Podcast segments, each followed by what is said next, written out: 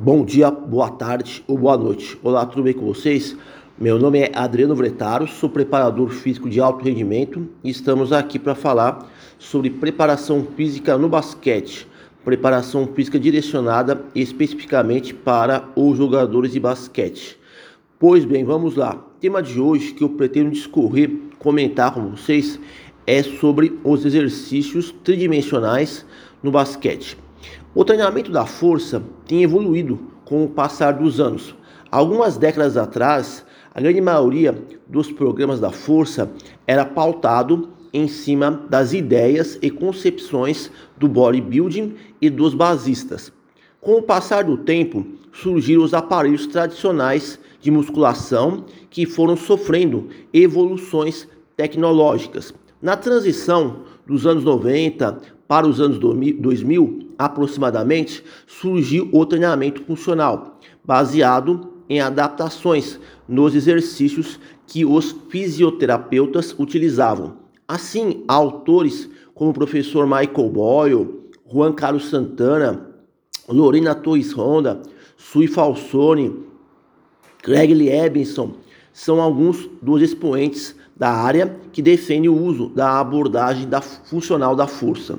Na atualidade, o treinamento funcional evoluiu bastante, usando recursos pedagógicos variados, como as técnicas do levantamento olímpico, do powerlifting, da cinesioterapia e assim por diante. Hoje, as opções para treinarmos a força são bem diversificadas, mas basicamente podemos dividir em três metodologias vigentes treinamento tradicional nos aparelhos de musculação, treinamento meramente funcional e treinamento híbrido, conjugando os aparelhos de musculação e o treinamento funcional. Cada profissional da área costuma trabalhar de acordo com a sua própria experiência, filosofia, preferências particulares e conhecimento técnico. O treinamento funcional tem sido considerado uma ótima alternativa pedagógica para treinar a força dos atletas, pois boa parte das tarefas são centradas em cima dos padrões básicos de movimento, tais como puxar e empurrar na horizontal, puxar e empurrar na vertical, dominância de joelho, dominância de quadril, core e padrões diagonais de movimento. Focado no treinamento funcional, o que se tem observado na prática é que os exercícios empregados dão ênfase maior ao plano sagital em detrimento aos outros planos anatômicos. Ou, caso contrário, somente se treina um único plano de movimento por exercício.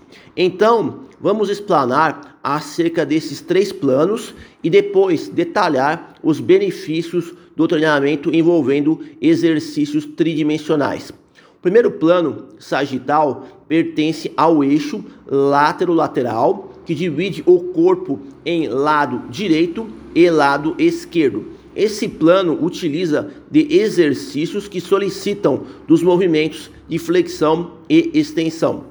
Alguns exemplos de exercícios realizados no plano sagital incluem o agachamento, a rosca direta, saltos verticais, entre outros. O segundo plano anatômico é o plano frontal, ou também chamado de coronal por alguns especialistas.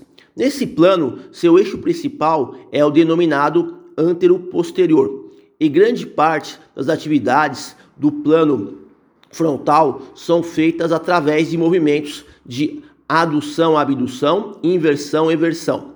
Exemplos de exercícios no plano frontal seriam o polichinelo, elevação lateral e assim por diante. No terceiro plano, conhecido como transverso, o seu eixo norteador é o longitudinal ou chamado proximal caudal. Os movimentos no plano transverso englobam tarefas de ordem rotacional. Certos exercícios no plano transverso seriam treinar os rotatores internos e externos do ombro, Russian Twist, entre outros. Bom, após relatarmos os três planos anatômicos do movimento, necessitamos salientar que os exercícios tridimensionais podem ser uma alternativa interessante para aprimorar o rendimento atlético.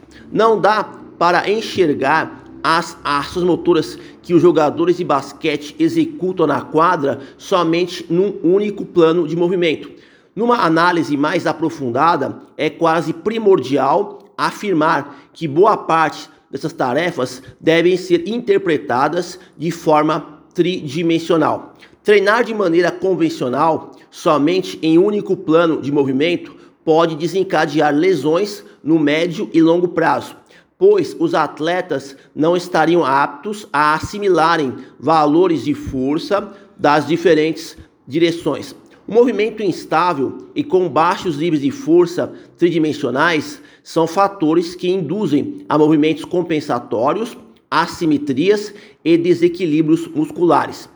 Todas essas disfunções motoras contribuem em maior ou menor escala para o surgimento das lesões. Outro ponto pertinente nos exercícios tridimensionais é a transferência de força dos membros inferiores para os membros superiores.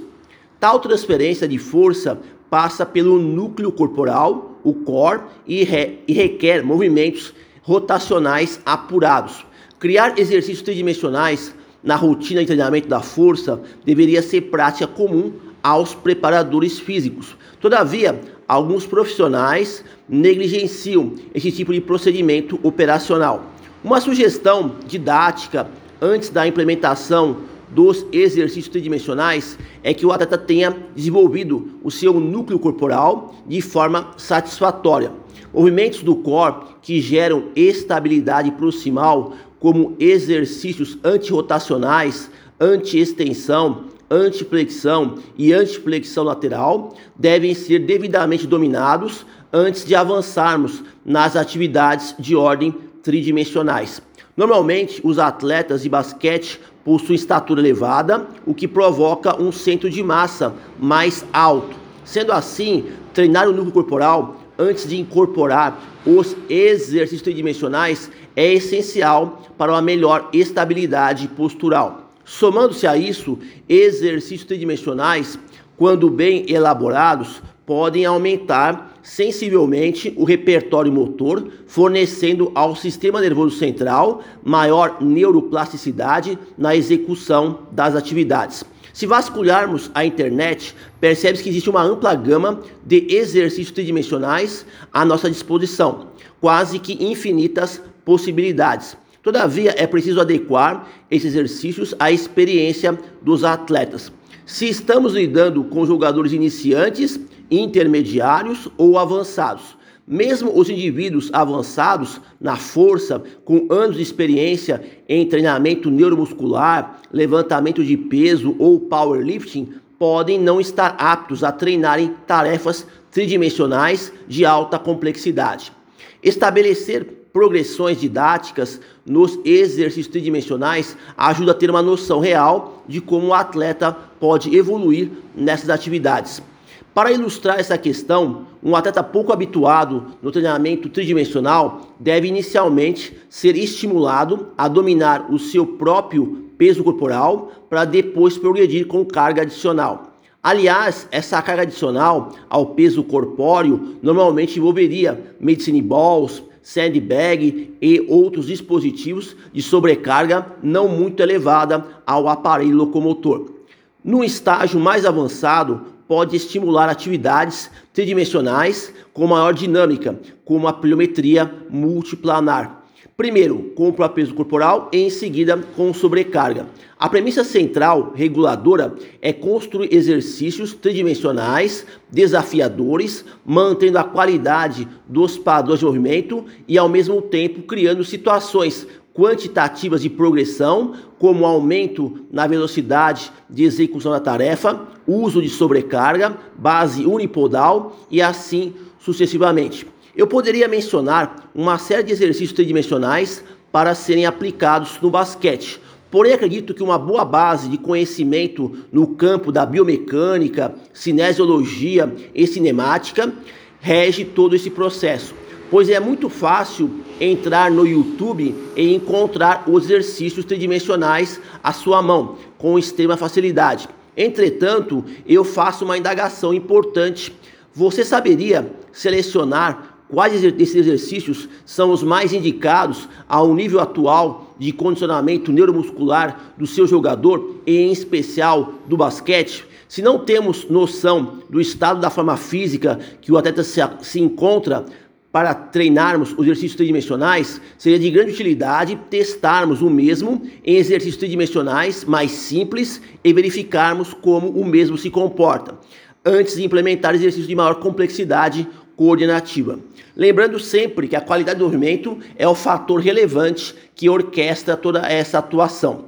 Também sabemos que a transferência de ganhos somente será positiva se levarmos em consideração a movimentação específica que os jogadores realizam na quadra durante as competições. Enfim, os tridimensionais são uma ferramenta valiosa no arsenal de recursos pedagógicos para os profissionais da preparação física do basquete empregarem no seu dia a dia, desde que saibam como orientar todo esse processo de maneira segura e eficiente. Resumidamente, os exercícios tridimensionais podem proporcionar condições favoráveis para duas finalidades básicas em qualquer programa de treinamento neuromuscular qualificado: reduzir a incidência lesional e, ao mesmo tempo, otimizar o desempenho atlético. Então, termina aqui aquilo que eu gostaria de discutir com vocês sobre os exercícios tridimensionais do basquete. Bom, por hoje é só. Espero que vocês conseguiram obter informação útil para poder aplicar na sua prática profissional. Agradeço pela atenção, desejo boa sorte a todos e até a próxima.